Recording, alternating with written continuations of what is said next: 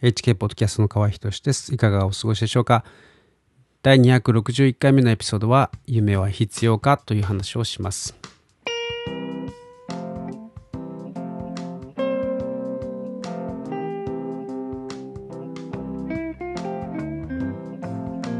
夢を持つのが難しい時代となりました。今生きるだけですね、生き延びるだけで精一杯という状態です。で先の見通しはゼロ。まあ、というかですね、悪くなる一方です。まあ、あの、クリスチャンの中でもですね、そういう感覚すらなくてです。えー、脳天気にですね、騙されている、えー、人は多いです、えー、残念ながらですね、特に日本のクリスチャンはそういう人が多いと思います。ただまあそういう人たちをですね、え、ジャッジしても意味がありませんし、まあこちらはこちらでですね、淡々と慎んで、え、生きるのみというか、まあ、えー、そうするしかありません。で、まあこんな時代にあってもですね、こう夢が必要なのかというふうに、えー、思ったりしませんか？はい。まあ、この時代がいつまで続くかどうかわからない、えー、という状況にあってですね。でも一方で、日々は、日々の暮らしはですね、こう変わりなく続いています。で、聖書のですね、信玄の29章の18節というところをちょっとご紹介します。えー、幻のない民は滅びる。まあ、別の訳ではですね、幻のあ、幻がなければ民は欲しいままに振る舞うと書かれてあります。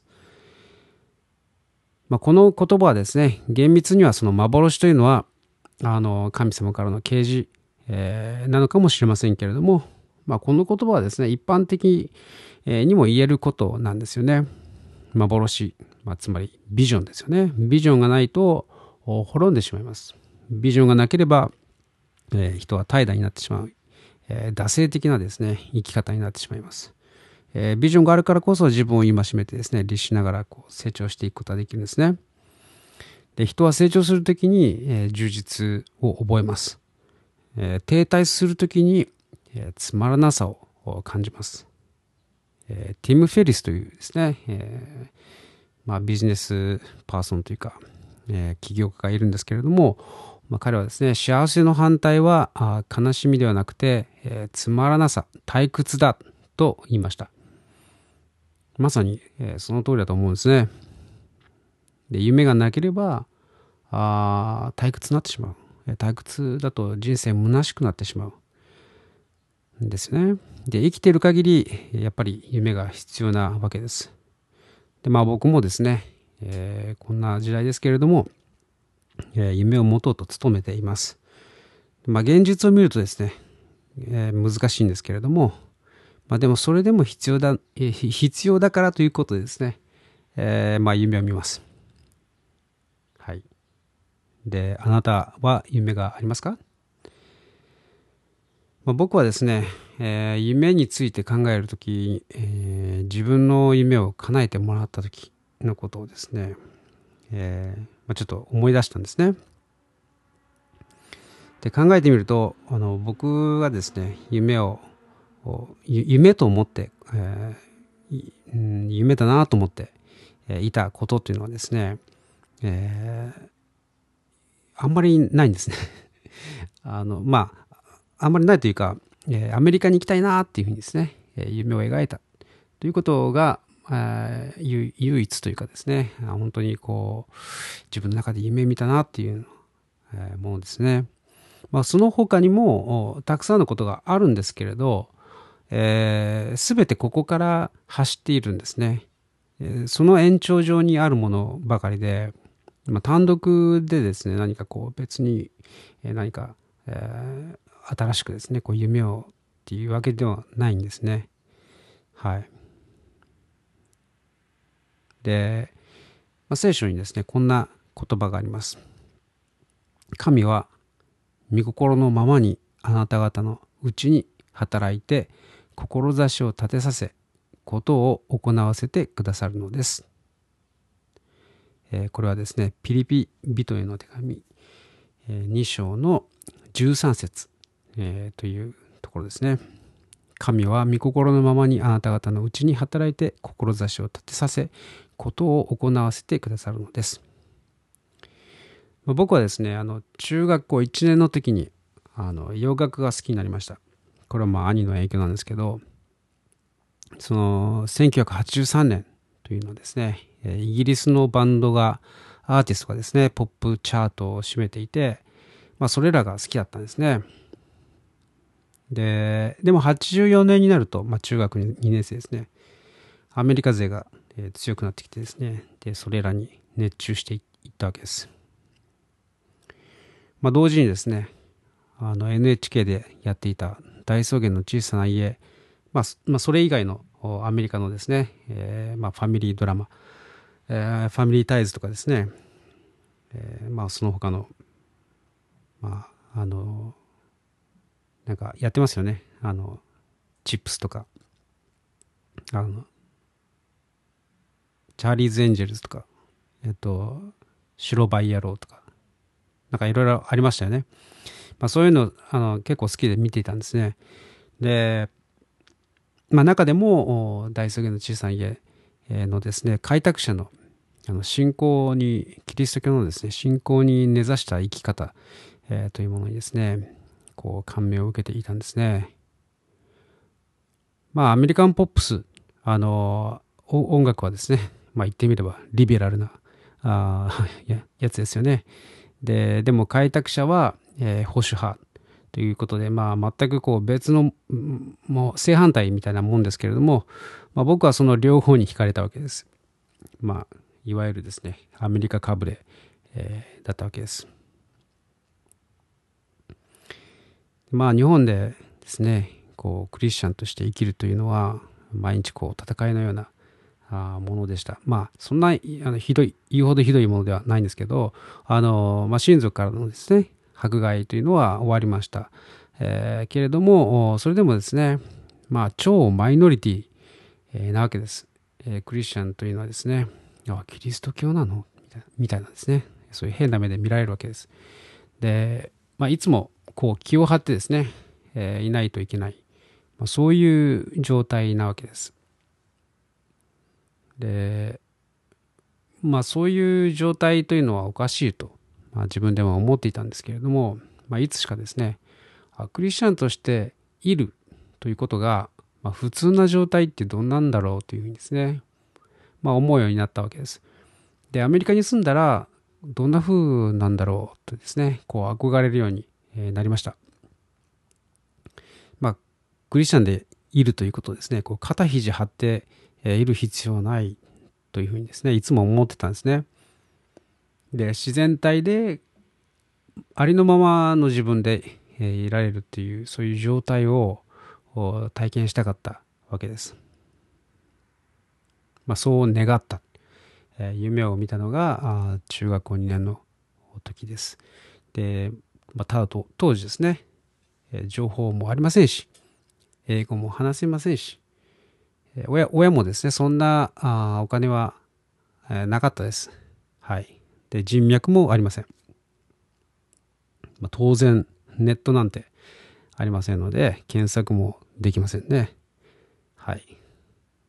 でそれが、あ高校1年の時にですね、えー、アーサー・ジョンソンというアメリカ人がですね、僕の通う教会に、やってきました。でその人が、あまあ、鍵となったわけです。まあ、その頃ですね、兄が、大学入試にですね、失敗して、えー、行き先がなくてですね、たまたまその人が、あ俺の友達のところに居候すればいいから来いよというふうにですね、誘ってくれたんですね。で、紹介されるまま、あアメリカにスルスルと行ってしまったわけです。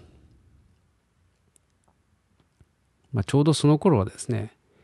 1950年のプラザ合意から始まった円高の影響があってですね、一時、え父の工場も煽りを受けて苦しんではいましたけれども、その後バブル、バブル期に移行してですね、仕事は祝福されて、えー、なお、ドルは安くなってですね、こうアメリカに行くということが簡単になったわけです。はい。で、まあ、兄はですね、えー語学学校に通って、 TOEFL という英語のテストを受けてカレッジに入学しました。で、それでですね、テストは、えー、 TOEFL の点数さえクリアすれば、えー、カレッジに入学できるんだということですね、知ったわけです。なんか、日本の大学入試と比べると全然楽じゃないかと思ったわけです。はい。で、兄は日系のですね、日本人の通うキリスト教会にですね、通う中で、あるおばさんに出会ってですね、え、その人にいろいろと助けてもらうようになりました。で、そのおばさんがですね、まあ弟さんも来るんだったら面倒見てあげるから何も心配せずに来なさいと、まあ、呼んでくれるようになったんですね。で、まあ、ただ兄はですね、あの、英語、あ語学学校というのは、まあ、日本人と韓国人しかいないから、まあ、全然、うん、環境としては良くないので、日本で自力で、 TOEFL の点数を取ってこいというですね、言われたんですね。で、僕はあの、高校3年生の時にですね、まあみんなは、周りのみんなは受験勉強一生懸命やってたんですけれど、まあ、学校に行っても一人だけ別の教室にですね、移動して、えー、一人で英語の勉強をしてました。まあ、僕が通った高校というのは、えー、新設校でして、えー、僕はあの第1回生です。第1回生、えー、で、先輩とかいなくてですね、まだ教室が結構空いていたんですね。なので、そこに入って、えー、一人でですね、えー、ウォークマンを持って、えー、リスニングの勉強だと言ってですね、えー、音楽を聴いていました。まあ、なので、全く勉強ははかどらなかったんですね。一応兄が送ってくれた TOEFL の問題集一冊とですね、あと書店で見つけた、えー、参考書が一冊あった程度なんですけれど、まあ、とりあえずその高校3年生からですね、の途中から TOEFL のテストを大学にですね、受けに行ったんですけれど、まあ、何何度か受け受けるんですけれど、まあ、そのカレッジにですね、入学するための最低点すらあ取れない、えー、ままあ高校卒業してしまったんですね。で、まあ、いつ点数が取れるんだろうとですね、えー、少し悩んだ時もありましたけれども、まあ、ほどなくしてですね、奇跡的に、えー、その入学に、えー、入入学できる最低点をですね、クリアできました。まとまあ、こんな感じですね。あの、僕のすべき努力というのは、ただ、こう、英語の試験の点をですね、クリアするだけ、えー、でした。その他の問題というのはですね、すべて、えー、タイミングと出会いがですね、解決してくれたんですね。で、それらは実際自分の努力では、まあ、どうにもならない、えー、ことなわけです。で今なら、えー、情報があってですね、え、どうすれば可能かというのをいろいろこう探ることも可能なんですけれども当時はそれすらできないわけで、えー、とにかく不可能だということしかですね、えー、分からなかったわけです。まあ、それでも神様はですね、えー、人を送り、えー、また円高になり、え、バブルのタイミングもありですね、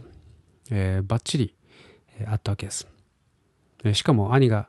え、いたので、まあ、心配もなかったわけです。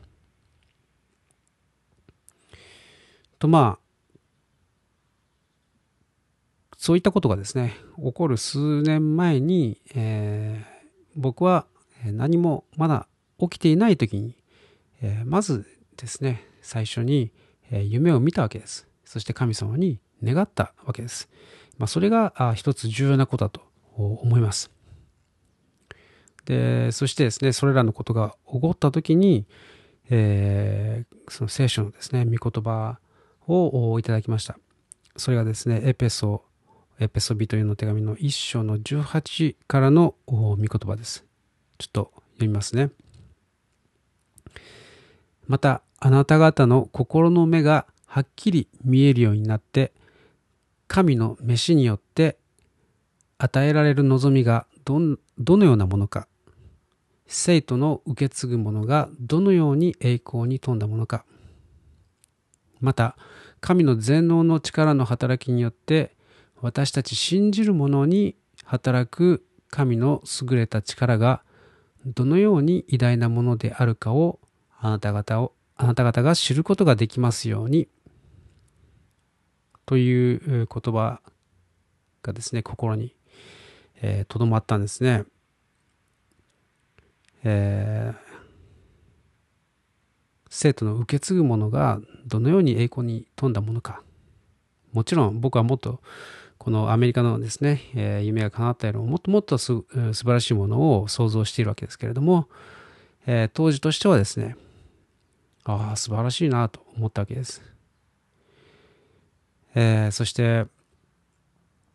え神の全能の力の働きによって私たち信じる者に働く神の優れた力がどのように偉大なものであるかをあなた方が知ることができますように。えー、まあ、自分としてはですねアメリカに行くなんてことは、絶対に不可能だと思ってたわけですけれどもそういうことをですね神様の力によって、えー、可能になったということを素晴らしいなというふうにですね神様素晴らしいなというふうに、えー、知ることが、えー、できたわけです。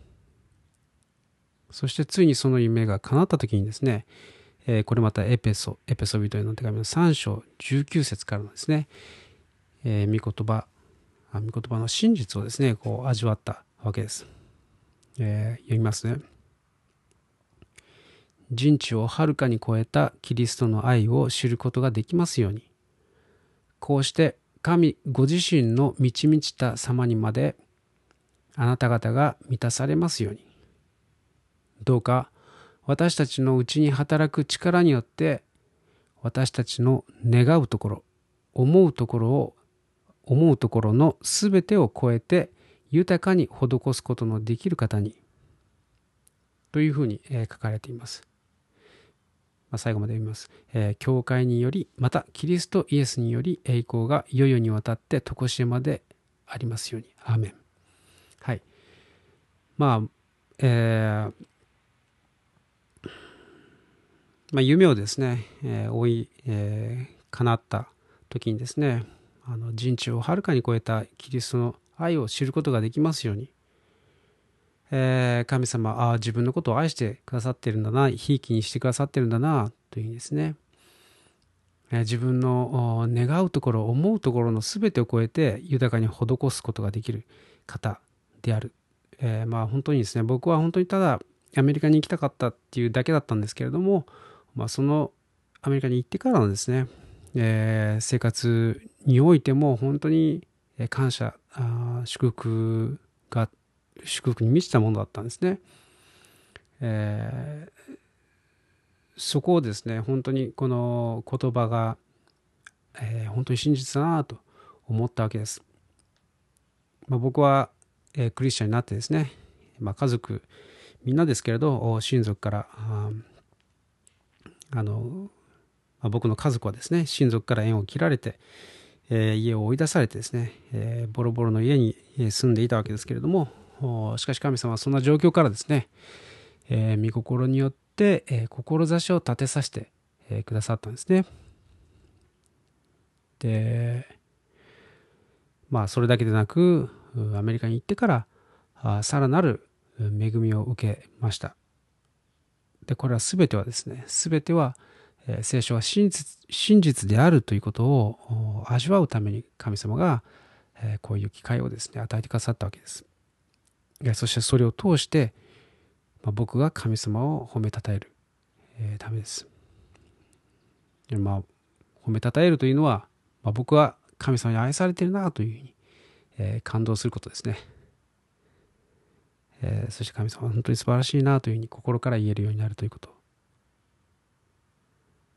です。はい。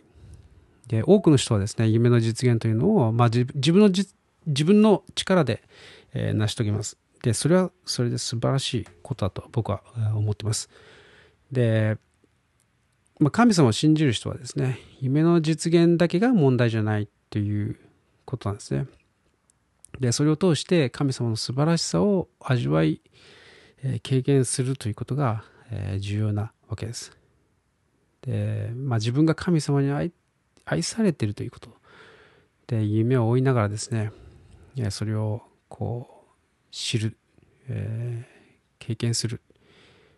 えー、だからこそ夢の意義がある、えー、と思います。でそして最後にはですね全ての栄光を神様にお返しするという、えー、そういうことなんですね、えー、夢を実現した自分がすごいというのではありません。まあ今日ですね僕はこの昔の話を思い出しながらですね僕自身がこう励まされました、えー、毎日ネガティブなですね情報浴びて、えー、こう戦うだけの日々のようですけれども、まあ、それでも日々は過ぎていくので、えー、僕はですね毎日のこうささやかな幸せをですね楽しむように努めて、えー、いました。でもやっぱりそれだけでもいけないなというふうにですね、えー、確信しました。でもちろん前からですね、えー、そう思っていて夢を持ち続けてはいるんですけれどまあまた改めてですねそれが正しくて夢にもっとですね比重を置くべきだなと思いました、えー、どうでしょうか。もう一度ですねあのエペエペソビトへの手紙のところをですね、えー、ちょっと抜き出して、えー、お読みします。これらの言葉をですねあなたも受け取ることができます、